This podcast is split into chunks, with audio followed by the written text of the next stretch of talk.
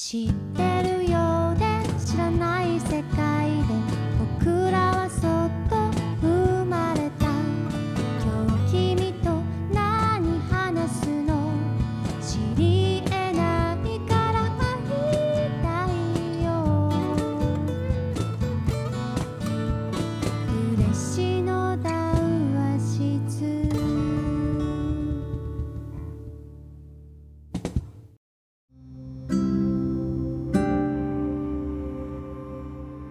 えー佐賀嬉野温泉で夜な夜な繰り広げられる秘密の談話室。旅館大村屋の北川健太が市内外で活躍する様々なゲストとともに対話形式でそれぞれの物語ナラティブを語り合う番組です。今回はですね特別編としまして、えー、綿谷別荘の山腹におります。かつ今ねインスタライブで実は配信をしておりましてちょっといつもと違った談話室でちょっとオープンすぎてちょっとそわそわしてるんですけども、今回はですね、わったやさんが、えー11月3日に、えーリボンわたやプロジェクトと、えー銘打ってですね、えー7施設、えー同時オープンされたんですけども、まあ、今回は、えーそこの、まあえー一つ、えーブックスティー三福のオープンを記念して、まあ、この番外編をね、お送りしていきたいと思っております。そして、えー今回ゲストが3人もいらっしゃいます。今回のゲストは、えー日本出版販売株式会社のプランニングディレクター、染谷拓郎さんです。はい、染谷です。よろしくお願いしお願ます。いします。そして、えー、こう一点、えー株式会社オープン A シニアマネージャー、えー、嬉野2大賀さやかです。はい、大賀です。よろしくお願いします。えーそして私の隣にいらっしゃるのが渡辺別荘の3代目代表の小原義元さんです。小原です。よろしくお願いいたします。よろしくお願いします。小原さんはい1年ぶり？この番組に出るのはそうで。すね。1年ぶり、かつ一番出てる人なんですけど。準レギュラーだったんですよね。はい。そうなんですよね。僕の友達がいないのがバレバレだった時期が最初の1年間ぐらいあったんで、語り合いてね。語り相手が、今語り合い手だいぶ増えたんでね、こう1年空いちゃい空いちゃいましたけど。最初はね、視聴率男だった。視聴率男なんですよ。いまだにですね、あの、嬉野談話室一番視聴率とか、えー聴取率多いのが、僕と小原さんの二人が語りへが一番いまだに多いですよ。口が悪いからってこと。そうそうそう。なんかあいつら暴言出すんじゃねえかっていう、なんか。それ待ちなんです。それはだと思うんですけどね、はい、今回この、え4人でですねなんかこの三福この三福っていう、まあ、意味もねこの後説明していただきますけどもこの、えー服のね服がこの洋服の服のお店ですねこれがねで今回、えー幸福の服嬉野の3つの幸福をちょっとテーマにちょっといろいろ話していけたらなと思いますけども、えーまずですね、えー小小原さんからはい。えーこの綿やリボンプロジェクトのこの概要について簡単に説明をお願いいたします。はい。えーっと、まあ、7店舗の方々と我が社100名以上の方をですね、巻き込んで、まあ、1ヶ月ぐらい不眠不休の戦いをする修行みたいなプロジェクトなんですけど、あ、そういうことだったんですね。ですね。一文字もそんなこと書いててなかったですけど。11月3日に向けてボロボロになるプロジェクトなんですけど ああ、なるほど。まあそれはさておきです、はい。えーっとまあ去年コロナで、まあ、北川さんも私も観光業の中心にいて、うんまあほ本当にまあ今だになかなか厳しい戦いをしているそうですね。で我が社としてもまあ特に、まあ、北川さんのところとうちの決定的な違いは大型旅館でうん。来たと、うんでそれがおお、えー団体インバウンドがいなくなって、はい。でまあ、個人で、えー、全ての客室を埋めることができれば、まあ、まあそれはいいんですけれどもなかなか100室のお部屋っていうのは難しいんですよね。ですのでほとんどもう業態を変えるっていうようなことに近いうん。でその中でやっぱり2万坪の豊かな敷地が改めてうん。この嬉野とかこの後もお話ししますけど温泉お茶肥前吉田駅と2万坪の敷地っていうのが綿屋の、えー確実にこう武器になるうん。でその時に、まあ、1泊2食の旅館だけのコンテンツではなかなか綿屋の場合はまだ脆弱だったので、はいまあ、そこのコンテンツをしっかりもっとうん。広げていこうということの一つの、えーうん。大きな形になったのが今回の7店舗、うん。でその中で、まあ、副島園の、えー本店を構えてい。ただいたり、佐賀、えー市内で、えーショコラを作っていらっしゃる、えー玉美さんにお願いしたり。うん。であとは日本行動であったり、えーピエール・エルメさんが来たりとか、はい。まあ、まあこういったことが、まあ、この1年いろんな動きをした中でご縁がはい。重なって、まあ、とにかくポストコロナに向けての、うん。えー集大成を一つだけ形にできたのかなと、うん。まあ、あくまでリボーンの指導というのが今日だったっていうことですね。ね。まあ、これが終わりじゃなくてこれからまさにそう始まるっていうことですね、はい、それこそこの談話室でもですね去年だったかなこのコロナ禍の中でねいろいろ語り合いましたけどまさにこのまあ図書館構想とかもっと前からありましたもんね。ここをなんか吹き抜けの図書館にするとか、うん。あのね。本当にこう小原さんがこの帰ってこられてずっとこう温めてきたことが少しずつこう具具現化されてるのを僕らもこう見れるのがですね本当楽しみ。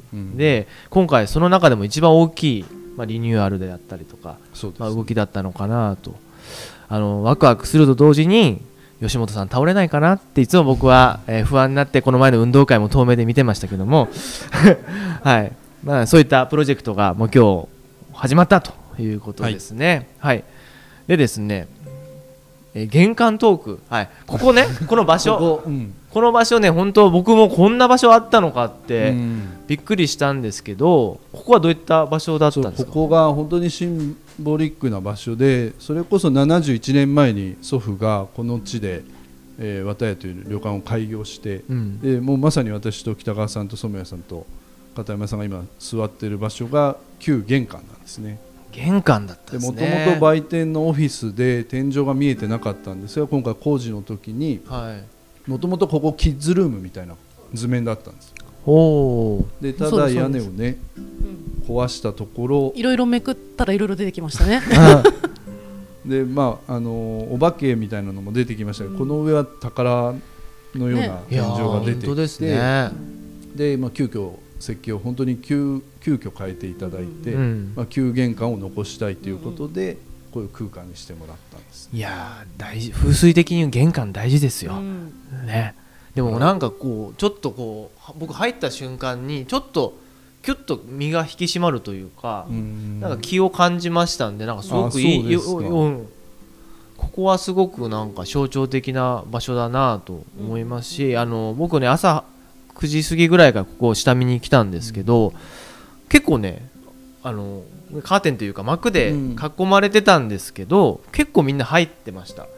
でなんか結構他の場所はオープンなえー感じなんですけどここだけちょっとこう中に入った感じですごい落ち着く空間なんで多分ここ一番人気の場所になるうんようなうんこう感じがしましたね。ね、三福のまさに三福目のいや本当そうですね。あそうですね。あじゃあその話もね後々していきたいと思うんですけど染谷さん、はい三福の話をちょっとお願いします。はいあのこのお話を最初に小原さんからその図書館構想みたいなのも含めてお話があってで大賀さんと小原さんとみんなでこうディスカッションしてる時に、大賀さんといろいろやり取りしてる時にその宿泊者の方がいろんな過ごし方ができるといいよねみたいな、何度も使えたらいいよねみたいな話をしていて何回もとかもっと深くなっていくとかそういうところとか、うん。あとグラデーションっていうお話を、はい。その企画書の中で出されていて、はい。グラデーションっていうところとその何回もとかっていうところとであとはその今回副島さんと一緒っていうこともあって一服するお茶を飲んで一服するみたいなところからなんかうーんって考えてたらあっと思って三服っていう言葉がポンと浮かんでお染谷さんアイディアだったんですね。あの福岡のホテルの朝 7時20分ぐらい8月のはい。えー。朝思いつきましたってそう言ってましたよね。そうそう降りてきた。降りてきた。はい。もうてっきり小原さんのアイディアだと思ってました。ネーミングその三福っていうネーミングははい。もう皆さん本当に考えてることは一緒だったんですけど、そこにこうな名付けるっていうところだけはストンとはまったわけですね。はい、ストンと。はい、はい。へー。はい。っていう感じですかね。でその三福の意味をちょっとはい教えて、どういうなんか過ごし方してほしい。はい。あのー一服二服三服みたいな方、まあ、お茶を飲んで一服するっていうことをもっと何回もとか、うん。そのやっていくうちにどんどんこう好奇心が大きくなったり深まっていくみたいなところも含めて一服二服三服。でそれをするともう本のコンセプトとか空間のコンセプトとかもそれでこう全部こう説明できるというか言い表せるようなところもあって、はいはい、はい、割と使いやすいキーワードになったなというふうに、はい、思ってます、僕らがここにいるねこの茶箱のテーブルにもこう3服って書いてあるんですけど、これ2服1服もあるってことですか？あそうですね。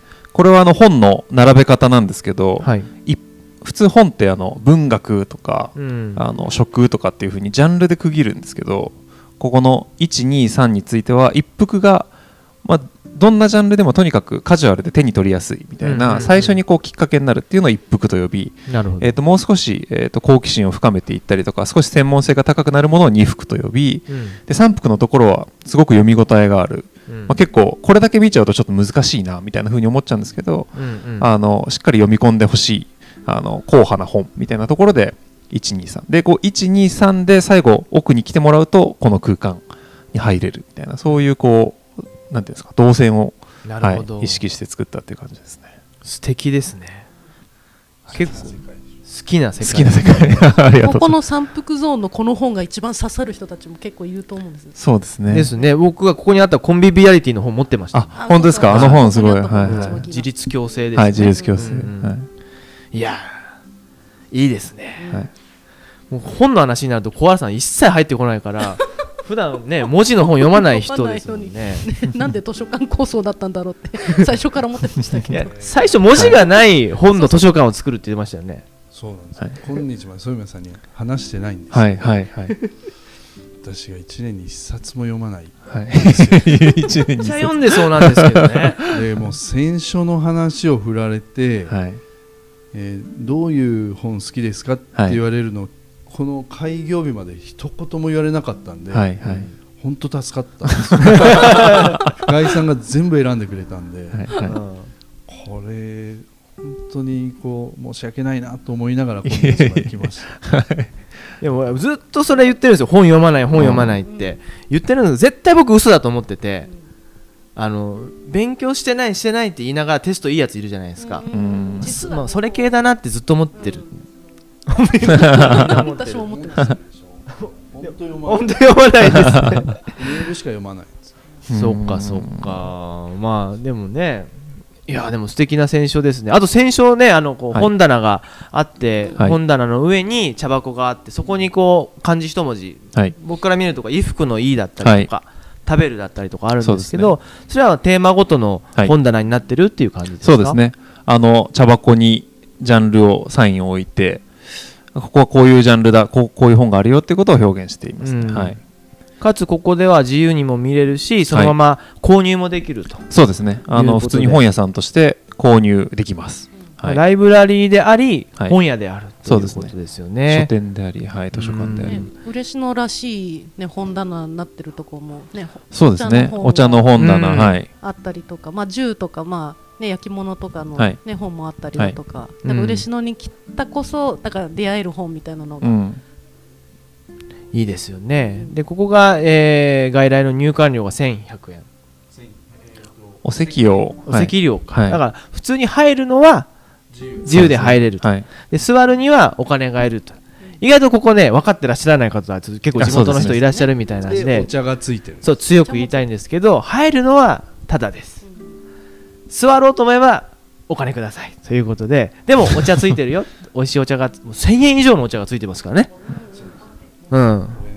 そうあこれね。で今回ですね あのインスタライブ見てる方、あのー見えると見えるかな？副島園のはい。このほ茶。ねテイクアウト水出し茶です。これ美味しいですねやっぱり美味しい。副島園。美味しい美味しい。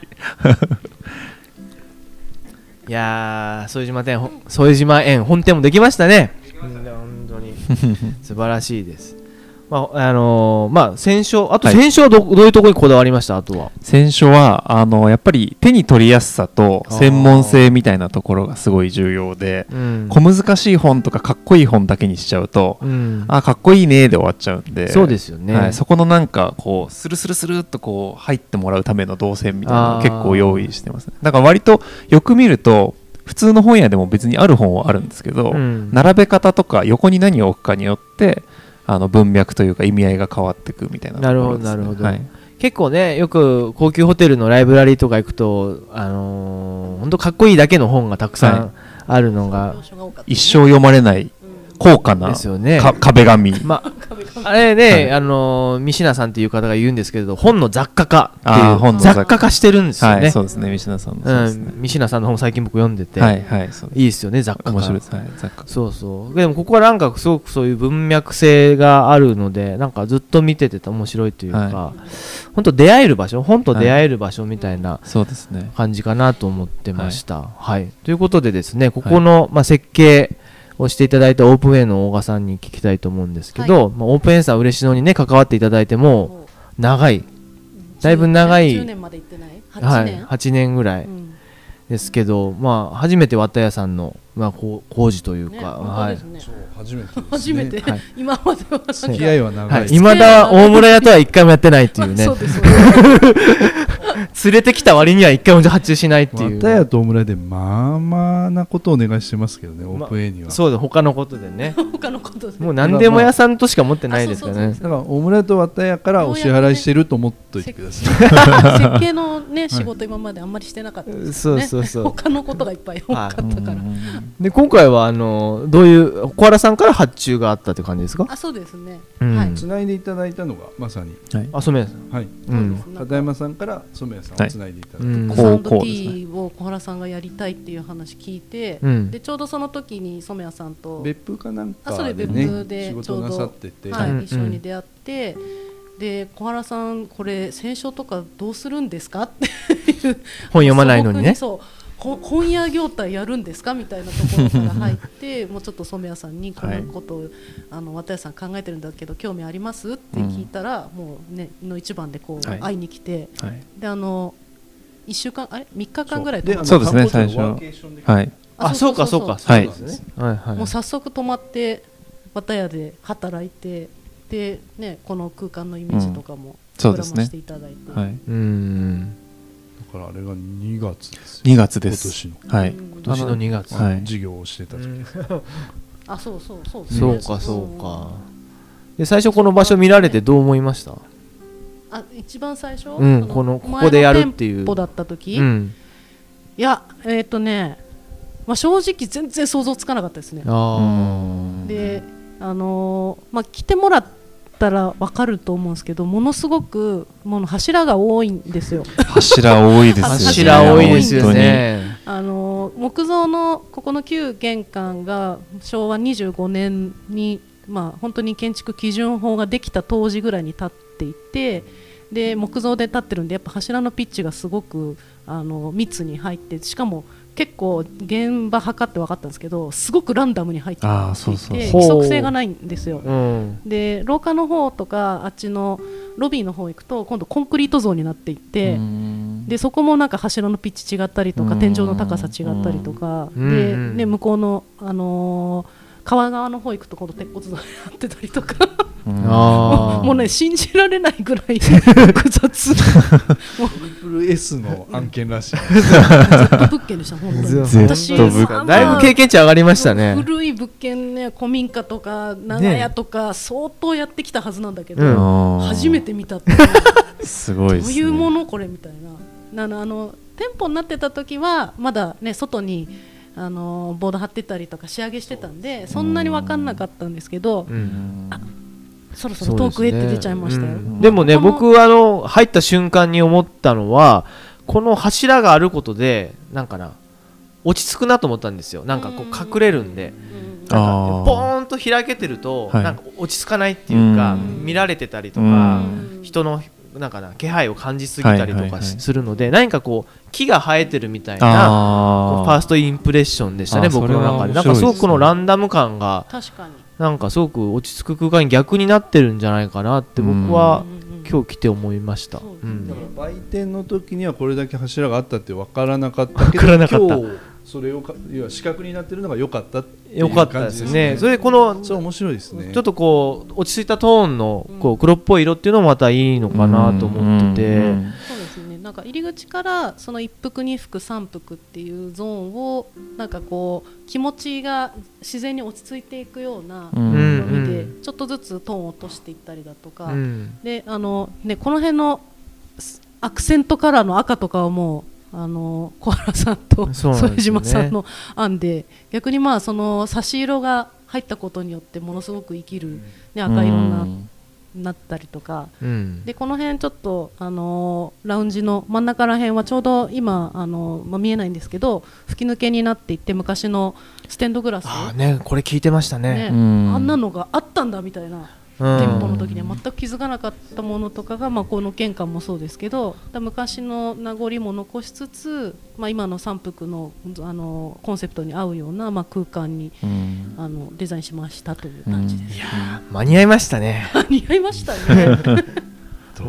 それだけが心配でした。うん。ということでですね今回テーマがあってですね、本日のテーマはえ嬉野を3度楽しむための三福論ということでですね嬉野談話室初の番組っぽいコーナーなんですけども 今回皆さんにこうフリップを書いていただいてまして、はい。まあ1服この服はあのー幸福の服ですね。うん。3つこう嬉野から感じる、え3つの服ということでですねちょっと書いていただいてるんですけどもそうですね。まずはそう染谷さんからはい。いいですか、僕からい嬉野、えー経験が一番浅いそうですね。嬉野経験はまだ浅い。三今回の滞在で3回目ですね、はい。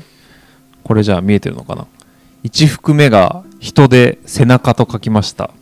これはあの今回このあのリボンを渡るプロジェクトチームで特にあの小原さんと副島さんの背中を見て皆さんやっぱり動いてるんじゃないかなと思って僕もやっぱりお二人の言葉とか背中を見て動いてきたなっていうところがあるのでこのやっぱ人がすごく魅力的というか、まあ、ここについてきたって感じがあります。で2服目がお茶でギャップと書いていまして、ギャップ？はい。うん。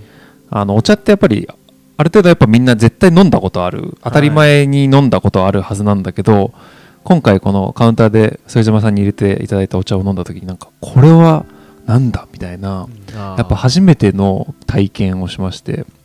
で普通あの例えばスリランカのよくわからない飲み物ですって言われて飲んだ時にこれは初めての味ですねって言うかもしれないけど、お茶だったら自分の中のベースが多分あって、はい。そことのギャップになるから確かに。なんかそのギャップが面白いなと思って、うん。やっぱこのお茶のこの体験はもう全然今までやったことがないなと思ったんですごい面白いなと思いました、うん。で3服目は土地ということで温泉って書いててもうこれは本当にあの当たり前になっちゃうんですけどやっぱ温泉は本当に最強コンテンツっていうかうん。先週の月曜日に嬉野に入らせてもらって、はい。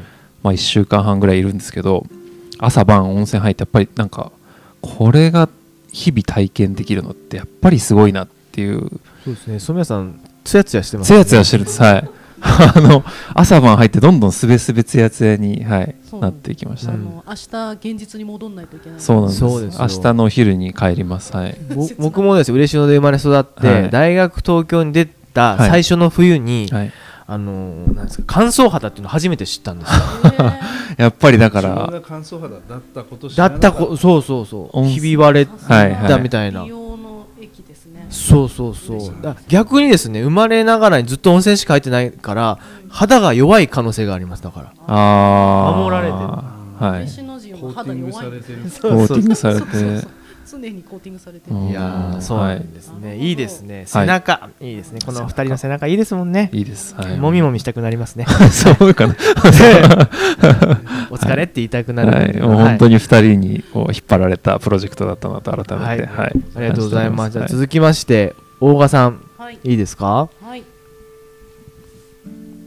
と私の思う123服は、まあ、素材って最初に元って書いてるんですけどこのお茶で焼き物とあと温泉今出た温泉ですね。でまあそういう自然のそのにある素材をまあ次に生かして、まあ、営みをしてる、まあ、大村屋さんだったり綿屋さんだったり、まあ、お茶農家さんで副島園さんだったり、まあ、あの焼き物のあのついさんだったりみたいな,、なんか新しいその素材を生かして価値を生んでいるところが嬉野のすごいいい魅力だなといつも金がに思ってますと。でその3幅目のこの自立の字っていう字なんですけどやっぱその中でもやっぱ今まであの一緒にプロジェクトとかやってくる中でやっぱ自分がやりたいこととか自分が楽しむとかあとなんかその嬉野茶時の最初の呼びかけの文章の中に「やっちゃえ嬉野」ってフレーズがあったんですけど、はい。やっぱどんどんそれをチャレンジしていくとかそのなんか自分の意思があるから面白くできるし自分の意思があるからなんか新しいものを生み出していけるっていうそのなんか生き生きとした感じうん。がやっぱ嬉野の一番の魅力だなって私は思ってます。そうですよね。なんか大賀さん本当に旅館温泉街商店街そして焼き物業界も含めて嬉野のさまざまな業界の人とねさまざまな業界のこね。の数年一緒にやってるので、はい。はい。まあ他の地域と比べてもなんかそういうなんかな、うん。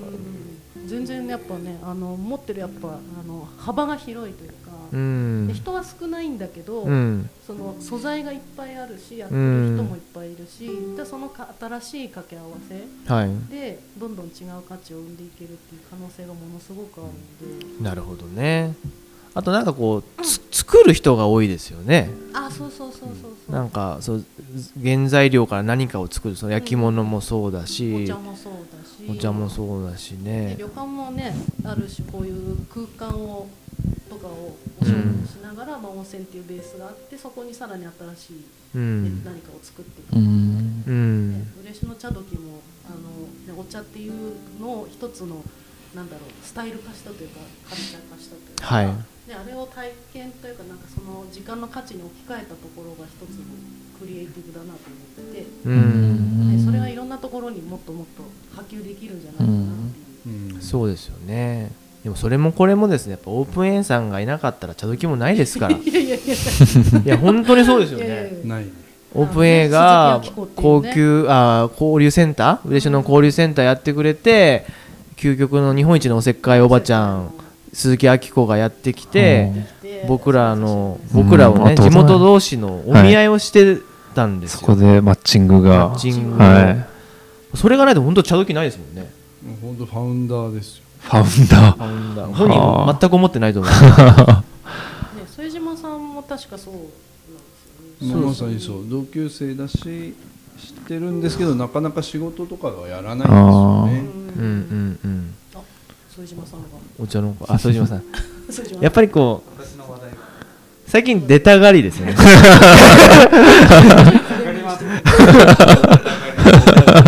髪もちょっと伸ばし始めてるし、ありがとうございます。じゃあ続きまして小原さん、はい。いいでしょうかこれ面白いのが、えっと、示し合わせたようになんか書いてること一緒なんですよね。これさっきあの大島さんからそれぞれ書きましょうって言って書いたんですけど、はい。本当全く一緒だなと思ってでまあ一服目はもういつも茶ティーツーリズム茶時で言ってるこの温泉お茶肥前吉明、うん。まあ、ここはもう説明せずにいいかなと。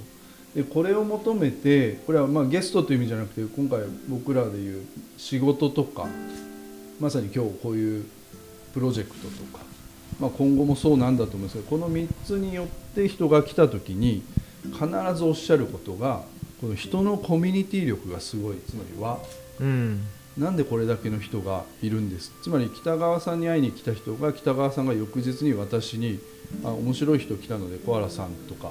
よくやりますね。よくやりますよね、で副島さんからとか、うん逆に私とか北川さんがお茶農家さんじゃあ紹介しましょうかみたいな。でおそらくその辺がさっき大川さんが言われるように他ではそんなにないのかなと。僕らからすると当たり前。確かに。結構あのー人のつながりを自分で囲っちゃう人いるんですよね、うん。あえて教えない、うん。まあ、そそれは一つのリソースになっちゃうんで、はいはい。教えないっていう感じが結構多いと思うんですけど、うん。僕ら結構オープンソース。そそうなんですよね、でそこ特にこの2ヶ月ぐらいよく言われたので今日ちょうどその2服目がそうなんだなと、で3服目として、まあ、そのコミュニティでつながった方と、まあ、続くんですよね、うん。で結局続くので2回3回やっていくとアップデートできている、うん。だから、まあ、おこがましいですが来ていただく方々にとっても多分自分のアップデートになっていると思そうですねいますし、うんで嬉しいのは常にそういう方々が来ていただくので、うん。えー僕らがアップデートしているっていう、ううん。ん。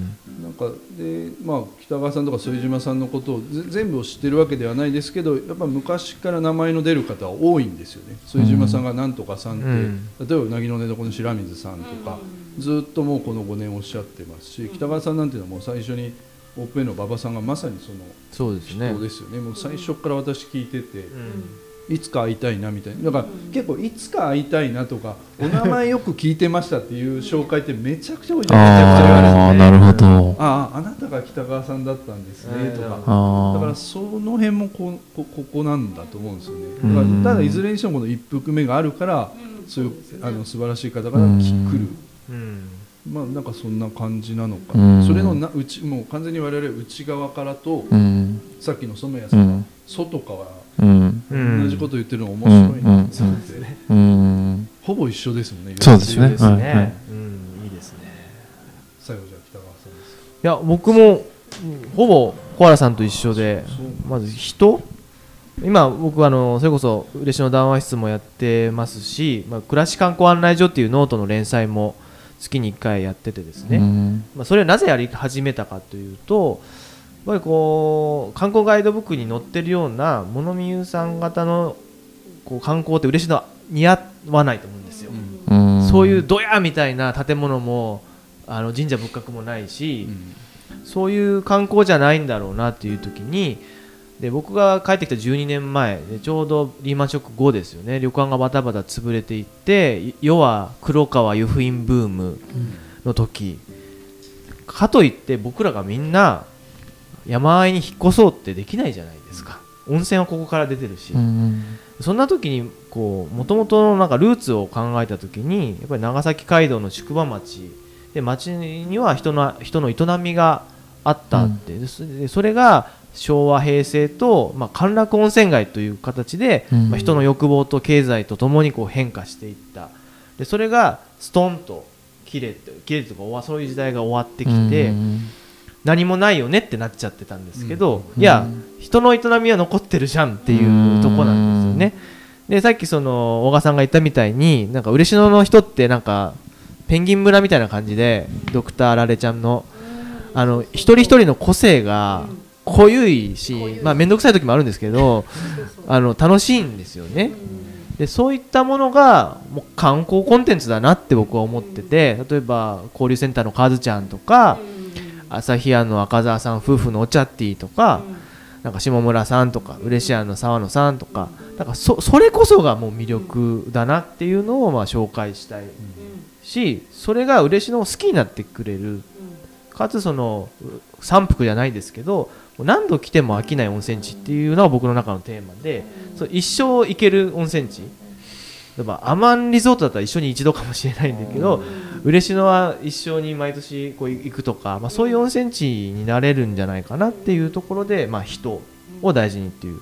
あとまあフードですよね。それこそお茶とであったりとか、そう街もあるんだけど自然もすぐ近くにある、びっくりされるのが温泉街から10分で天茶台の景色があるっていうのが、ここんなことありますみたいなあのびっくりさっていうのは嬉野ならではの風土だなと思うところと最後あと周辺って書いてあるんですけど嬉野の周辺も面白いんですよ。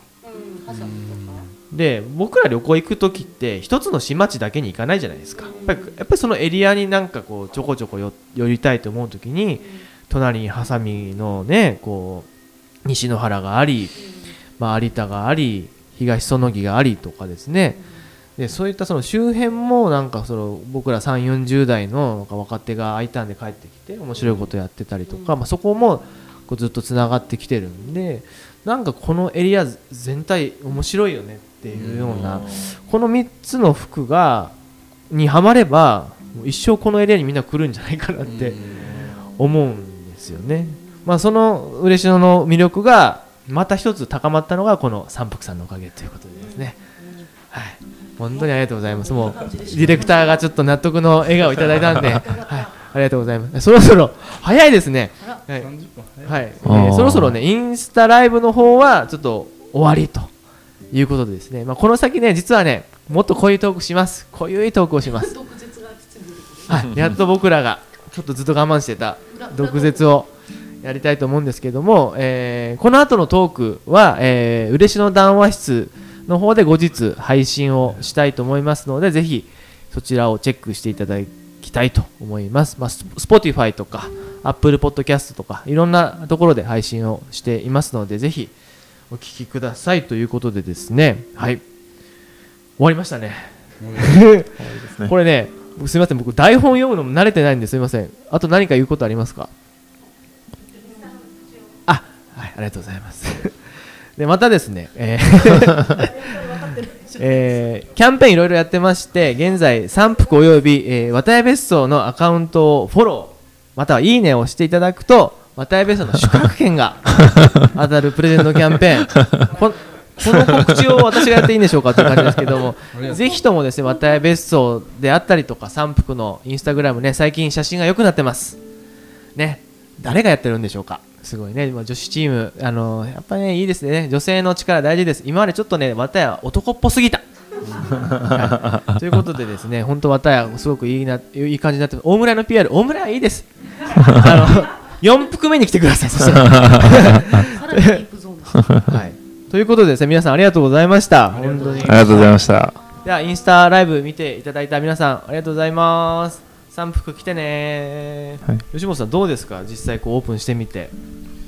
いや良かったですね、今日、あのまず、まあ、集客が気になってたんですけど、うん。あの本当にオペレーションもまだまだ組み上がってない中で、一日ずっと緩やかにうん。途切れずっていうことで、はい。とてもいい1日目だったですね、うん。まあ、売上等も本当にどのぐらいですか、ちなみに80万ぐらいいったんですよね。全部で。だから今までフロントの説で週末で跳ねてワンバス以上の売り上げですね。跳ねて15万とかだったのが、うん。まあ、80万ぐらいいったので、まあ、本当に会社としてもとても良かったのと、うん。まあ、売上どころかやっぱり今までお越しいただいてない方。まあ、今日はもちろんねご祝儀っていうのもあったんでしょうけど確実に今日宿泊自体が本当に残念ながら今日す少ないんですよ今日。宿泊自体は少なかったなと、ということは来てる方はほぼ全部。うん。外来。外来のでまあ来の方通うっていうのがもう初日で、その多少はね割り引かないといけないんでしょうけどととてもそこは大きかったですね。うん。今日は200人の宿泊とかだったらそうですよね。別ですけど本当に今日残念ながら少ないんですよ。うん。だから一室売上4万としても20組ぐらいの売り上げがこのそ7施設で売り上げたと。そういうことです。いうことはあですねすごい。あとはまああの多分社内にも良かったですよね。もう本当にやっぱりこのまんまその変化をし続けていくのは分かるけど、うん。本当にこれでいいのかっていうのはやっぱそれぞれ私にはいちいち言われ、言わずにとかうんまあね。あのこれだけレストランも変えてこれ本当に大丈夫なんですかね、とかっていうのは絶対あると思うんですよ、お客さんが少ないから、この1年。そう周りは結構またバスとか切り始めてますもんね。おそういうのも修学旅行とかも含めて。ででやっぱその辺も多分ちらつくと思う多分支配人とかも多分ちらつくと思うんですよ、うん。というのは営業の数字を運億円で任されてるので。めちゃくちゃうなずいてますその辺が多分このビジュアルとか雰囲気含めて、あもう本当にこれでいくんだなっていうのをうん。今日改めて全社員で決意表明したような日なんだなとこう一方で思いましたね。自分でも。自分自身もそう思いました。うん。もう後戻りもできないしうん。多分このイノベーションこの1年やった集大成の1日がうん。今日もう目の前でこう繰り広げられてあこれでうん。行くんだいいんだっていうのがなんとなくこううん。ぐっと高まったような気がします。なるほどね、うん。いやいろいろ変わりましたよね。まず駐車場が有料化された。うんいや結構ね地元の人は一言目にそれ言いますよ。うん。実際。今までもフリーでしたからね。ううんん大きいですそうなんでね。すよこれ社内もかなり同じですよ、うん。市民の方と全く感情は一緒。大丈夫っていう。う、ん。通うって言ってるけど有料するの？みたいな。うん、そそれもあるんですね、うん。まあでも僕はなんかない一市民としてですよ。例えば、まあ、まあ同じような図書館として武雄図書館だったりとか近くにあるわけじゃないですか、そんそこよりもなんか僕はこっち選ぶのはやっぱりある程度その1000円払うからゆっくり本を読めるとか楽しめるっていう、うん。まあ、そこの違いなのかなと思ってて、うん。なんか図書館イコールただみたいなところって、まあ、行政が作るのはもちろんそれでうん。行政サービスとしていいんでしょうけど、まあ、や宿なんでやっぱりこの時間、空間を売るっていう意味では、まあ、ちゃんと、えーお金を払った分その分の体験ができれば、うん。それは通うことになるのかなと思うんですよ、ううん。んだからあの泊まるから通うへっていう時に誰でもウェルカムってことじゃないと思うんですよ。ああそうですよね。ううん。んだから有有料化じゃん通うって言ってもっていう人はいるんだけど、違うと、うん。来たい人が通ってもらうような、うん。本当にこの渡辺ベストに合うコンセプトに合う人に通ってもらうようなうん。多分中身にしてうん。泊まるじゃなくて通うになるっていう、うん。だから市民の人全員来てねの話じゃない、ようん。うんくね吉本さんがよく言う広くあまねく平等にじゃない、うん。そうですね、まあ、あとはこの1ヶ月ぐらい見てどどういう反応になるかですね、うん。やっぱお客さんと共に作っていくものだと思うんで、まあ、とにかくあの昨日一昨日のメディアツアーでも僕が多分全メディアに言ったのもとにかく賛否を浴びたいってうんいうところですね。もうイノベーション疲れを正直起こしてるし、うん。どこまで変わるんだっていうのが多分実際正直なとこだと思うんですよね社社員のモチベーションとか。で僕も1%は去年からじっとしとけばよかったのかなとさすがに思いますよ。こんだけ長ければ。だってやっぱ動いた分コストもかかるしじっとしとけばコストはかからないからですね、はい、うん。でまさか1年半後にもこんな話してると思ってないから誰も、少なくとも去年の GoTo 再開とともに、うん。ああやっと藻が明けたわもうここからどう稼ぐって言ったらもう結局そこからもう丸1年じゃないですか、そうなんですようね、ん。だからそうなるとやっぱ99%は動いててよかったなともちろん思いますけど1%はやっぱこの1ヶ月じっとしとけばよかったのかなっていうのはやっぱりうん。ちょっとよぎってましたようね、ん。まあ経営者としてはよぎりますようね、ん。だって来てないわけですから。レストランをこんだけ何かをしてその来たお客さんの満足度は高いのは手応えありますよ。うん。でもレストランをこんだけ4店舗いろいろ変えた、うん。新しいことをやったオフィスも変えたとはいうものの、うん。その他の旅館は大変だけど綿屋さん売り上げ3倍になってますだったら全て答え出てたんでしょうけど全くそうじゃなくてはいはい。他の旅館と同じようにうちもただ苦しいっていう、うん。そうそうなるとやっぱ疲れてくるんですよね。まあでもどの道苦しいんで変わって苦しい方が僕はいいと そ思うんですけどね、うん。うただ100ゼロではダメだなっていうところで1%やっぱよぎるうん。時間はずっと、まあ、担保もしないといけないしなるほどなるほど、ででその中でメディアツアーにもとにかく賛否を浴びるだけ浴びてうん、これが正しいとか、うん。これでいいのかそれともやっぱりもう少しちゃんと丁寧にやらないといけないとかあるのかとかっていう、まあ、オペレーションの改善も含めて、はいはい、まあ、駐車場の有料化もままさにそうですよね。うん。あの本当にこのまま10年後までそうそうかどうかっていうのはまさにこれからうんだと思うんで、それの賛否を浴びたいっていう、なるほどですねでも染谷さんがやってるね分吉も、まあ、同じように、はい。まあ、入場料を取る本屋さん。はい。ということで当時すごくこう賛否がうんうんうん。あったと思うんですけど、はい。あれオープンしてもう3年かそうですね。六本木の店はもうすぐ3年です。はい。そうだ僕六本木の店行ったんですよ、できたばっかりの時に。僕あの、まあ、東京時代もあったんで、ああいうふうにそう入場料を払ってゆっくりと時間を変えるっていう場所、うん。漫画喫茶じゃなくて、はいはい。ああいう場所っていうのはすごくなんか心地よかったんですけど、うんうん。そのオープンして3年で、はい。どどうですか？今の分吉の？そうですね。もう分吉のその入場料を取るっていうことについてはもうなんか認知がしっかりされていて固定のファンというか来てくださる方がいるので、まあ、今後の課題はむしろあの新規のお客様をどう増やすかみたいなところはあの六本木もあと天神に今年の3月にできたんですけあど。ねでも今日改めて思ったのは分吉の方ってこっから先は有料だよって言って結構ズバッと切るんですよ、うん。こっから先は一歩も入ってはならんみたいな感じになっちゃうんですけどこ今日のこの3幅は書店としてはオープンになってるので一旦ちょっとぐるっと回りますみたいな方が結構いてでぐるっと見た後で気に入ったからお席料払いますみたいな動きがあってやっぱり人って全く知らないものに対してお金出せないから試食させて試食していただいてっていう。うん。でまず一周ぐるっとしてねって言ってから気に入ったらどうぞのやり方はすごいいいなと思いました。だからこれすごい僕は今日発見っていうかこういう動き方するんだみたいな。そうかそうか、はい。ちゃんと、うん、ちちゃんと見せてから納得してす席料をもはいらうという、分かってるものにしかお金は出さないんだなっていうのは。確かにね。お茶もお茶とか食べ物も試食した方が売れますもんね、うん、なんかそのちょい店とかその一回体験してもらうみたいなのがすごい大事なんだなっていうのは今日のこの三福モデルで分岐ストアはまた全然違うんだなっていうのを改めてなんか全然違う業態ですね。本当に。なるほどね、はい。アップデートしてますねはいプデートしましたありがとうございます。もう今日なんかは僕本読まないから、はい。あの全くわからなかったんですけど、はい。読む喜あ、えっと本をはい。その、選ぶ喜びっていうのが一つのステータスそうですね。だとからいうことのようですね。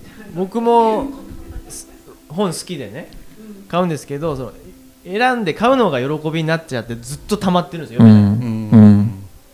ないでしょ経験ないんですよね。多分ね世界中でライブラリーやってるオーナーで初だと思いますよ。本読んでない人。そうなんですよ。逆にいやいや。逆に言った方がいいですよね。でもなんか本を読まなくても小原さんなんかすごいなんかなんていうのかな。本ってただ紙の形で束ねてるだけだから、うん。なんていうのかな。解そうね。そう理解度とかはすごいやっぱり本質ズバズバズバって小原さんついてるからそういう意味ではたくさんなんていうのかな。講義の本はたくさん読んでるっていうかなんかはい。人の話もたくさん聞いてらっしゃるし、人とかはい。人と会食してる会話とかが全部あそれが本です。同はい。じような情報が入ってくる。そうですそうですそうです。あ、はい。そうだから人が本なんです私にとってみたいなかっこいいこと言えばいいんですか？そうそう。そうそれキラーワードで、はい、それで行くしかないです。奥さんにも今日も会食だからって言わなくて、はい。今日も読書だからって言えばいいんです、はい。うん。今日はい、ということでねあのオープン A もね建築業界としてもらちょっと変わった会社じゃないですか。みんな変わってますね今日ねみんな。はい。なんかある意味その 建築しない設計というか、まあ、ソフトの面もやるしなんかそういったところが僕もなんかいいなと思って嬉野にこうお声掛けをしたのもあるんですけどなんかなんですかね。それこそあのねあの佐賀によく来てるオープン A の加藤さんとかもあの小杉湯ってやってるじゃないですか。あそこまさにそのコミュニティ小杉湯という銭湯のコミュニティをどうなんかなよりこうぐるぐる回転させていくかというのとそのコミュニティをまあある意味その肥大化させずに濃ゆくしていくみたいな、ね、自分たちで小杉湯隣っていうものを作ったりとかなんかそういうなんか今までの建築にないちゃんとなんか使う人のことを考えてるちゃんと人のことを考えてるって思うんですけどね。その辺今回も考えました。そのどう人が動いていくとか。だからこの場所を起点にしながらなんかねお茶の本もあるしなんか食のねショコラの本もあるしで焼き物の本もあるしなんか新しい価値を作る時のなんか一番のなんかベースになるような知識がもうすでにここに詰め込まれたなって私は思ったんですよ。この本見た時に。でそうするとなんかここから新しいものを生み出していくとかなんか打ち合わせする時もここ使ってもらったりとかなんか次のなんかこの3幅のなんかさらに4幅目みたいなそのアップデートっていう話が実はここの可能性には眠ってんじゃないかなってのはそれめちゃくちゃ僕本当今日言おうと思ってた、あ言っちゃった。こといやいや めちゃくちゃ言ってもらった方がいいんですけど、うんなんかなその結構その暮らし観光やってて結構か感じるのはうん。その本当にこの嬉野に住んでるそう観光業じゃない人たちうん。の意識が、まあ、温泉地じゃないっていうかう、ん。温泉も入ってないし湯豆腐もそんな食べてないし、うん。なんかこうもう少しこうなんかなせっかくこの嬉野市に生まれてるんだから、うん。ここにあるそのそれこそお茶温泉焼き物っていうものを、もっとこう旅館だったり観光客のためだけじゃなくて、うん。市民にどう楽しんでもらうかっていうのがすごく大事うん。だし、今後10年僕それがテーマかなって思ってるんですよ。でこの前あのこの辺のですね小学校と中学校の校長先生の勉強会に呼ばれてうんお話をしたんですけど、うん。なんか先生とこうディスカッションしてた時になんかその街づくりとかそういう町おこし的なものって我々全然わかんないんですよねみたいな話をされたんですね、でも先生ってめちゃくちゃ関係あるんですよ。うんうん。だってこの町を好きで好きな子供を産まないとうん。外に出て帰ってこない。うん。イコール人口減る子供も減る。先生いらなくなるんですよって。うん。ぱ小さい頃からこの町のことを楽しんで、うん。もう嬉しいのめっちゃ大好きだ。いつかは帰ってくるっていう子供を一人でも二人でも育てるのが先生のうん。職を安定させるのも続くんじゃないですかって、うん。廃校にならないんじゃないですかってうん言ったら、なるほどっつってたんでね、うんうんうんだから昔はいい大学行かせるとかいい高校行かせるっていうのが先生たちのゴールだったんですけどそれってもう完全なくなっちゃってるじゃないですか、うんうんうん。そういう時に先生ってすごく今どうしていいか分かんないらしいんですよ、うんどういう子供を育てていいのか、うん。でそんな時になんかなんですかね僕こう対話力だと思っててうん。なんか家の人と塾の先生と先生以外喋ってないんですよね。親戚も近くにいなかったりとかして、うん。そうですよね。突然ポンと知らない人にと会って話せないんですよ、うん。うん。結構社会人でもそういう人多くて、うんあれなんだよね。バイトしちゃいけないんだよね。バイトしちゃダメなんですよ。そう。あれ結構問題だなって 住む前からずっと思ってて。社社会と関わる接点が少ないんですよ、なんであの商店街の朝日屋さんとかは、うん。まあ子供が主役のマルシェのイベントをしたりとか、今度来年3月に嬉野ギュットフェスっていう子供を主役にさせて自営業の子供が自分の親の商売のマルシェをやるとあかね。あいい、ですね、まあリアルキッザニアみたいな。うんうんで仕入れとか原価計算とかもさせて、ああいいね。それはいいね。なんかそういうちゃんとこうし社会ここの社会に住んでるっていうのをこう子供に体感させるっていうのがすごうんうく大事な気がして、うんうん。で僕らがいくらこのイノベーションとかうん。続けて旅館が良くなって観光客来てもここに住んでる人がずっと減っていくっていうのはうん。止まってないんですよ、うん。うん。でそれを止めるためだったり後継者を作るためにはやっぱり子どもたちうん。とこの社会の今嬉野がまあすごくいいってすごく周りから言ってもらえてるんですけど、うん。それを今の子どもたちに体験させれて体験させれてるかというと全然できてないうん。気がするんで、まあうん。今後10年20年に関しては僕らがやればいいんですけど、うん。その先僕らやれないんで多う分、んそういう時のやっぱ後継者作りみたいなのを、うん。なんか意識的に僕はやるうん。べきだなって最近思ってて、なんかこういったトークイベントとかなんかイベントやる時にも必ずなんかお母さんたちに子供さん連れてきてくださいとか、うんうんうんなんかそういう一声二声。うん。そういうことですね。さっき言った町の人に使ってほしいっていうね、うん。町のなんかお菓子屋さんとかいろんな電気屋さんとかが、ちょっと綿屋さんの図書館行ってみようよとか、うんみんな声かけてきてくれるとか、うん。なんかそういう一言二声とか、うん一緒に行こうよってなんかね手引っ張っていく人みたいなのがすごくうんうんうん大事ですよね。ですかねもううち今まだほら部屋余ってるじゃないですか。あその365日嬉野市民しか泊まれない部屋を一つ作った方がいいですね。でそこで嬉野茶副島さんに協力してもらって、うん。でもう夕食は全部肥前吉田焼うん。しかも新しくその茶時みたいに辻さんに無理して作ってもらうじゃなくても既存の、全釜からいただいて。ううん。んでもうもういなければ空いてる。でも泊まれる権利はもう市民である、とかね。でその儲からなくていいので、もう、うんいわゆるその原価プラスちょっとみたいなので、うんさそうすると365家族はうち1社でうんで剛さんとか言って大正屋も多分1部屋ぐらいはあるってなれば、うん700組ぐらいとか、うん。そうです。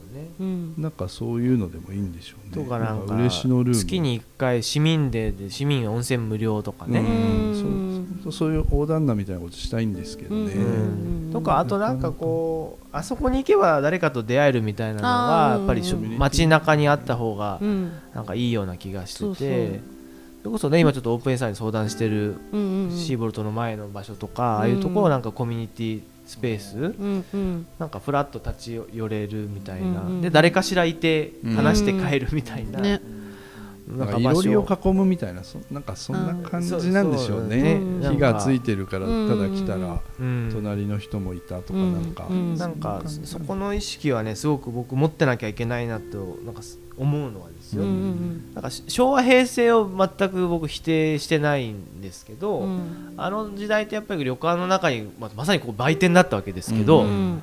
売店作り、うん。スナック作り、うんもうこの中で完結する経済圏を旅館の中に作ってしまったから、まあ、温泉街のお土産屋が減ったりとかっていうのはん事実あったと思うんですよね、うんうん。それは僕、ま、間違いとかあの時の旅館がダメだったとかじゃないと思うんですけど、うんうん僕らの時代はそれをなんかな解放していくというか、うんもちろん旅館の中の魅力を高めながらも、うん。なんか街に開くっていうなんか両軸も意識的になんか持ってないとどうしても経営者なんで、うん。自分のとこのことしか考えなくなるんですけど、うんうんなんか必要な気がしません？なんかその、うん各地いろいろねリノベーションスクールとかいろいろやってたりとか。そううんとやっぱあの、ね、北川さん言うみたいになんか子供とか次の世代って考えた時に、うん。まあ、私がそうだったんですけどあの本を見て自分の将来をなんかイメージできたタイプなんですよ。本を見て？本本を見て。で、うん。ちょうど綿屋のここのブックサンドティーにもあったバウハウスって本があるんですけどバースね。あれ見てあデザインやりたい。建築やりたいって思ったんですよ。えー、それ何歳ぐらいの時ですか？それはね中学校あ違うわ。高校2年生か。の時に思ってでも多分本屋さんあれは図書館じゃなくて本屋さんだったんですよ、だけど嬉野の子供たちって多分そういう経験少ない本屋さんもね町に古賀書店1軒だけあっそうてで,、まあなかなかねイオンとか行っても普通の本屋さんじゃないですか,、うんうん。だからそういうなんかちょっとこうセレクトされた本とか、うん。ね、自分の将来に関係ある本ってあんまりうん。なんか触れる機会ないんじゃないかなと思ってて、うん。でなんかそういう子供たちがそういう本見てあ私はパティシエになりたいとか私はなんかお茶を深めたいとか、うん。なんかそういう夢を膨らましてじゃあそうするとなんか次の子供たちがまた嬉野に戻ってきて、うん。とかもしくはね嬉野でそのまま家を継いでみたいなことになんかすごくポジティブになれるんじゃないかなっていうのを、確かにな。いやね隣でね、うんうんうん。今日音響やっていただいてますけど遠坂真美も長崎からね結婚を機にお引っ越してきましたけど、うんうんうん。長崎市内よりもカルチャーがあるって言ってくれるんですよ、うんうんうん。徒歩圏内にうん。綿屋があったり、うん。大村屋があったりお昼寝諸島があったりとか、うんうんうん。なんかそれって嬉野のそれこそねさっき小原さんが言った人人だったりコミュニティのなんか近さと濃ゆさみたいなのがすごくあると思うんで、うんうん。なんかそれはもっと子供たちにねこう、うん。体験させることはなんかすごく大事だし、まあ、結構やってるんですけどね、うんでもそれをこうやるのは多分僕と小原さんではちょっと役不足というか、うん。ダメでしょ？なんか、うんもうちょっと広げないといけないんでしょうね。うんパパ友とかそんないないでしょ？パパとも僕もですねパパ友なかなかいないんですよ、うん。高川さんだけですなるほどね。でもそうそうブックサンドティーってそこの幅をなんか勝手に広げてくれてると思ってて、うん。うん。なんか本っていろんなやっぱね入り口あるじゃないですかね。漫画もあるし。漫画もある、うん。でねあの普通にいいあの入りやすい一服の本もたくさんあるし、うんなんかそこが今までの、ね、旅館であれば、ね、レストランに行くとか温泉に入るってすごい目的がはい。はっきりしてないとこ、うん。なかなか地元の人とかもはい。来れない場所が、なんか本っていうものがこういろんな、ね、興味とか、うん。あのなんだろう人の関心を引きつけるなんかこうアメバみたいになってくれてるんじゃないかなって、なんかその価値はなんかうまく生かしてってうん。いくとなんか次につながるような予感が私はします。確かにねコミュニケーションツールでもあるし、うんうんうんうん。やっぱりそのなんか、ま、学びたいって思ってる人すごく多いと思うんですよね。うん。なんか茶時やっててもですね、とうん。ティーサロンとか着空間体験とかやっぱこう、うん。お茶を学びたいとかうんうんうん。いう人多いですし、うん。今ティーツーリズムのコンシェルジュをうん。募集してるんですよ。うんうんうんでもう11名。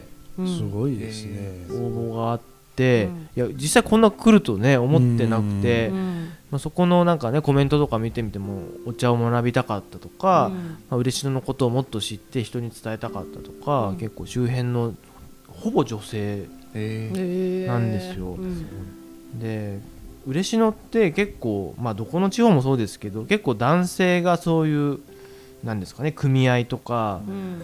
やっぱ多いじゃないですか、うん。まあ、どうしても主婦の方とかは子育てとかがあったりとか、うん。現実問題あったかもしれないんですけど、ね、小原さんは今観光協会の副会長やってて結構よく言うのはもう少し女性を増やしましょうとか、女性の意見をって、まあ、男女で分けるのもちょっと性別も問題もあるんで、まあ、男女じゃないと思うんですけど、うんもう少しこう多様な人たちのやっぱ意見をうん。聞けるような場と時間を作っていかなきゃいけないなと思うし、ん。なんかこういった場所でねなんかそういう、なんかねいろんな語り合いのイベントとかね。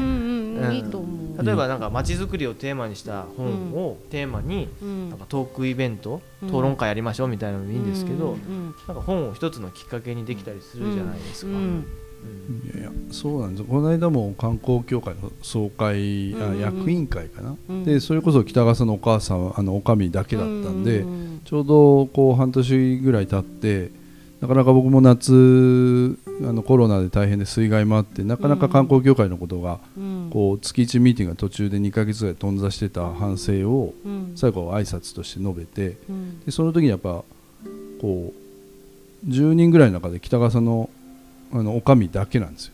女性がね、うん。なので、まあ、もうまさに同じ話、まあ、だだあの男性、女性というとこの、だうん。男性側を否定するような話になるのでそういうことじゃなくて、もう分かりやすい話、うん。もううちの社内会議も、うん。まあ今日ここがまさにそうですね過半が女性っていう、うん。つまりもうあの分かりやすく過半数以上女性がいないともうやる意味がないとかっていうことでもう多分い今進めるしか僕ないと思ってて。もうその会開催しないうん、とか、ね。かもうもういやった分実績ができるからややこしいことになる。つまうん。り男性が決めたのをうん。次の会議で変えていくっていうことが起きるぐらいだったらもうしない方がうん。まだいいっていう、うん。そのリミットとかがあればねそのうん。また話は変わりますけど、うん。でそれはそのさっきの北川さんと全く一緒なんですよね、その男女が比率がどうとかっていうのはこだわりは一切ないんですけど、うん。ただ世情とか今後の生き方とかもう、いあの世の中的に答えが出てることもあると思うんですよね、うん。やっぱり男性だけで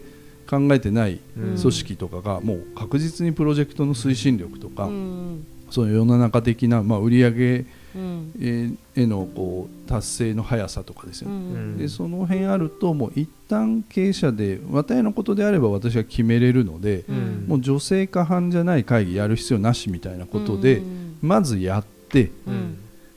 でそこでそれで何が起きるかっていうこととかの方が多分もう一旦分かりやすいのかなと。でそれも観光協会とかはもうまさにそうですね、うん。やっぱもうこの地域活性とかもこれだけ人口が減っていくっていうのが分かっていながら、はいいまだ10分の9男性でうん。おかみ1人っていう、うん。それともちろんその意見もずままずどう転んでも言いにくい。う んっていうことがあるし、今までの慣習慣例があるので、うんもう確実に流されていくっていうのは分かってて、はいうんでそれが今の令和3年で大丈夫ですかっていう問いを誰もしないっうん。ていうことなんで、であればもう一刀両断でうん。半分以上女性とかっていうのを決めた上でやった方がうん。まずはいいのかなと思ってるんですよね。うん。ででその辺がなかなか僕も最初の半年前宣言したものの一切できてないので、うん。そのお詫びとうん。ちょっとそこを変えていかないともういよいよ、うん。そのもう結局私が副会長になって山口さんが会長になっても、うん。半年経っても景色が何にも半年前と変わってないですよねっていう話を自らしたんですよ、うん。はいはだからその辺はねやっぱこの街の観光を考える観光協会はもう,、もう何より先にしないといけないのかなと思いますね、うん。まあ、商店街とかうん。観光協会はうん。多分もう一番手にやるべき、まあ、でも事実今嬉野がこう面白くなってるキーマンって女性が多いですよそうですね。商店街もそうですもんね。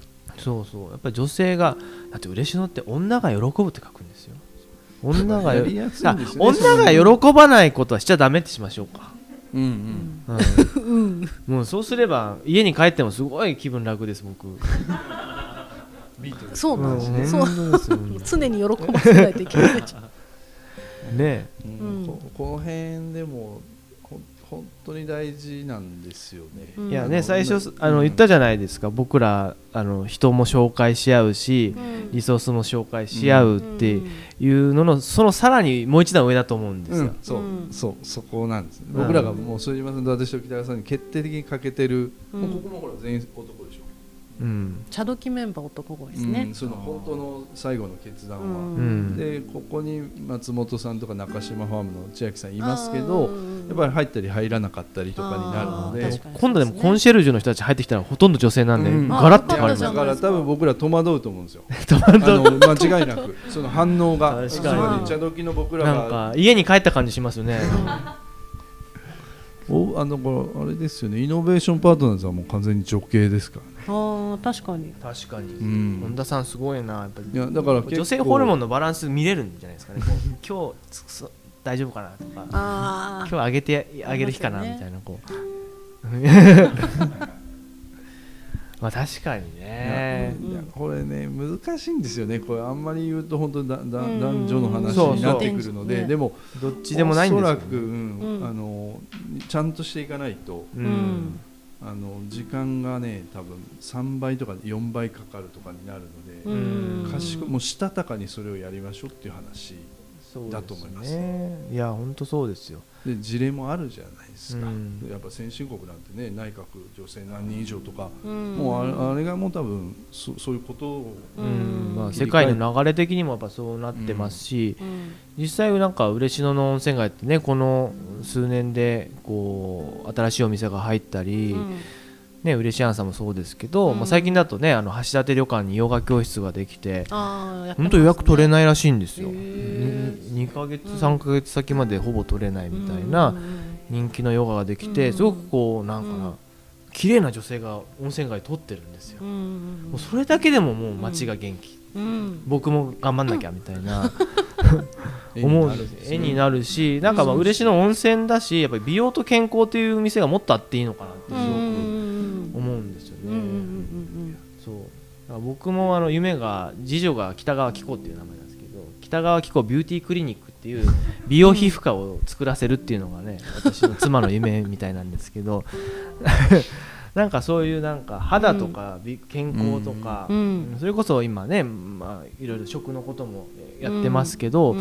なんかそういった街でもいいいいというかそういった街になんかなれるんじゃないかなと思うんです背よ伸びせずそういう方に向いていけばいいですね。そうそでそうの中でやっぱ温泉最強説っていうのはそう温泉も肌に揺るぎないんでししょうね、うん。そうそうなると。でねもう来年新幹線が通るじゃないですか、うん。まあなんかう結構それに合わせていろんなことが今行政的にも動いたりしてるんですけど結構そのリボーンが今日から始まりと一緒で、まあ、新幹線がまた一つのね、うん。まあ、始まりとすれば本当これからうん。だし、鉄路がない温泉地に鉄路がやってくるってなると、うんまあ、どういう人の流れになるのかっていうのをやっぱ考えなきゃいけないと思うんですけど、うん。僕この前あの京都の方とこの嬉野談話室でね話した時に、まあ、京都オーバーツーリズム観光郊外があって、まあ、すごくやっぱ大変だったと、インバウンドも含めて。うん。で錦市場って有名な市場がうん。もともと市民だったり周りの料亭の料理人が買いに来てたところなのに観光客でも通れない、うん。もう満員電車みたいになってて、うん。でやっぱりこう潰れるんですよ店が問屋さんが。売れるのはソフトクリームとかなんかもう手に持って食べれるようなもの、うん。でそこで天然うなぎとか買わないわけです観光客は、うん。でも本来そういう市場だったものが、うん。その観光に駆逐されていくっていう問題もなんかあるなって。で嬉野は今までそういうなんか JR が取ってなかったっていう意味である意味こうそういった現象が起きてなかったと思うんですよ。でそれが今後新幹線というツールができて人が来やすくなった時に何がこうそういった観光郊外的なものが起きるかもしれないっていう時にどういう心持ちで地元は待ち構えればいいのかっていうのがすごく勉強になったんですよね。うん。京都の話錦市場の話ですそうマイク持ってください。はい。ね。そうなんですよ。錦市場も含めてで京都のいいとこって全部地元の人じゃない資本なんですよ。うん。だから観光客のための京都になっちゃったっていう。でもともと観光地じゃないんですね京都って。学生の街なんですよね。学生と寺院の街なんで。そうそうそうそうですね。全然観光って言い出したのはで一番は9.11ですね。9.11になって、あのー海外旅行のうん動きが止まり雑誌が、あのーまあ、女性誌ですよね。特に女性誌があの例えば海外旅行特集するじゃないですか。それが全部国内旅行に変わった時にもうほとんど京都になったと。うん。でその京都のライターさんはもう年に23回京都の話題くれって言われるけどもそんなないわけです、うん。うんであの時代からもうひたすら京都京都昔よりも言われ始めてやっぱりこうオーバーツーリズムになってきたっていう。ら僕ら側からすれば人がどんどん来てくれることってすごく嬉しいことそうですね。うん。なんですけど、うん。だからそのバランスってやっぱり調整うん。でき京都でもできてないから、うんできない。いやだからキャップをはめるとかでねココロナで一旦すべて変わったじゃないですか、うん。でまあ市長とかにも話してるんですけどこれこれかなり乱暴ですけど、まあ、これまでの嬉野の観光白書ってもう多分捨てていいんですよ、うというんのがもうその意味ないです。よね。20, 万人を30万人に頑張ろうみたいなことを言ってても、うんもうもうゼロになったからですね、ううん。んでまあ、いつかは戻るっていうのはあるにしても一旦多分白紙化して、じゃあどうするっていう、うん。でその時に多分この三大コンテンツをうん。しっかり可視化して極大化して、うんでまあか数でももちろんいいんですけどね。数あのかつてのような数じゃなくて数で呼んでっていうのが潤うの源泉ではあるんでしょうけど、うんうん逆にそっちよりも最初はもうキャップをはめて、さっきのウェルビーイングじゃないですけど、うん。美とかっていうところをもう少しちゃんとしっかりうん。プラットフォームができれば、うん。まあ、年間20万人ぐらいがうん。一番この市民我々2万5千人は受け入れやすい、うん。でこの20万人はこういう人たちの方がうん。いいよねっていうぐらいの仮説ぐらいまでやっていってマーケティングしてうん。いろんな人の知恵を借りてっうん。ていうこととかはまず一番難しいところから考えたいですよね。そうでね、うんうんうんでそれがやっぱりダメかダメかと、まあ、そこまで嬉しのブランディングできてないよってなれば、うん。一旦価格訴求にちょっと入って、うん。ちょっと数集めないとやっぱり経済回らないよねとかでも、はい。うん。でその後整えていけばいいっていう。そうですね。もう今まで通りなんか、さうん。あいつお客さん来るんでしょうねってこううん言ってたら、うん。なかなかちょっと頭使ってないと僕は思うんですよね。確かにね、うん。まあ、そういう時にやっぱり物見優さん的な観光ばっかり推し進めるともう写真撮ってインスタ上げてっていう目的のお客さんばっかり来ちゃう、うん。で結局人は来るけど消費されない、うん。お金が落ちていかないっていう。うんことになると思うんですけど、うん。だからく暮らし観光的な側面は一つの答えだなと思っててうん。なんか人と会う人となんか人見知りな人と会うとかうん。人と会話するみたいなものが楽しいとか、うん。そういった人が来てくれたらその街のことは駆逐していかないと思うんですよね。なんかすごくちっちゃなことだしうん。だけどなんかすごく難しいというか、うん。だからこそなんか、うん、街の人にもそれをもう僕分かってほしいと思うんですよ。他の観光地、うん。今まで嬉しいの時ある意味守られてたと思うんですよ、うん。九州域内の人たちがほとんどで、うん。なんか今後なんか全国とか、うん。さらにまたインバウンドが戻ってくるときにうんなんか京都みたいなうん。商店街になっちゃうのはちょっと本意じゃないなって、うんだって先行事例あるわけですから、うん。失敗事例というか、なんかその人のコミュニティって話が最初出てたじゃないですか、はい。で多分嬉野に来る人たち、まあ、一般的な観光の人ももちろんいるんですけど、なんか結構、まあ、それこそ一芸持ってる人が多いとはいはい。思ってて、日本行動さんだったり、まあ、それ以外の人も含めて、うん。でそういう人たちがここに、ね、北川さんなりあの小原さんに会いに来てなんか自分ごとのように嬉野を語っていくっていうそのなんかこうなんうん。だ拡散効果じゃないですけど、はいはい。なんかそういうのでなんかまたその人のつながりであの、人が来たりとか私の知り合いがこの前来てましたけど、はい。なんかそういうつながあ、そううんだあのイースさんね。うんうん。そうそうなんかそそこでなんかまたファンが増えていくみたいな、うん。なんかそういう作り方の方がなんか今の人っていうのを活かせるしうん。で新しいものも生み出せるしなんか両方、ね。両得じゃないのかななんかだからうそういう嬉野に物語があるっていうかそれこそナラティブっていうこの番組言ってますけど、それをちゃんと可視化していくっていうのがすごく大事な気がして、うんやっぱ僕好きなのは湯布院の復活物語なんですよね。んやっぱあの御三家だったりとか、うんあの健太郎さんたちうん。がバーデンバーデンに行って、健康保養地になろうと。当時はバブル絶頂期で、うん。別府嬉野は歓楽温泉街栄えた時に真逆の方向性をうん。行ったっていうやっぱそこのうん苦労話みたいなのが、うん。まあ、いろんなところでメディアに出たり記事になっている、うん。そうするとやっぱり街の見方が変わるんですよね、うんそういった意味でなんか文章とかうん。メディアの力ってすごく大きいなと思うんで、うん。そう。僕はもう一つの人生の夢がそれなんですよ、うんなんかそう小原北川が盛り上げたっていう本をね、ね誰か書いいてくれないかなみたいな。あ本書かなきゃ、はい。最後蹴鞠して蹴鞠して終わるっていう。あと、はい。はい、この町が消滅する時は最後。そうなんですよ。私と北川さんに蹴鞠をしてゲートを閉めて嬉野去るっていうそうなんですでもそろそろダメな時ですよ。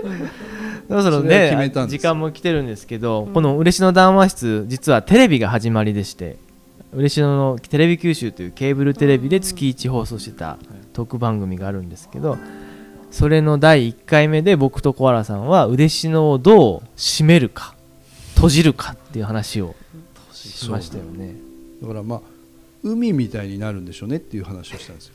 いやほら海ってはい。人いないじゃないですか。はい。うんだからたただやたらと温泉が出ててうん。誰も住んでないっていう、うん。そうでで、まあ、山登ってチャポンって温泉入ってただ人もいないし泊まる場所もないから帰るっていうような、最終的にはね。最終的にはそういうことなんでしょうね、とうん。このままこう人口減少とともにうん。全て廃れればですよ、ううん。んまあ、ただその当時、まあ、そのダメなケースもやっぱもう想定はしとかないとうん。流されるまま町が閉まっては困るよねっていう、うん。全然ハッピーじゃないですけど、っうんていう話をちょうど1回目して、うん。そうなんですよ、うんあれからですあれからだいぶ嬉野変わりましたね、でも本当に締めなくて良さそうですね。締めましょうか。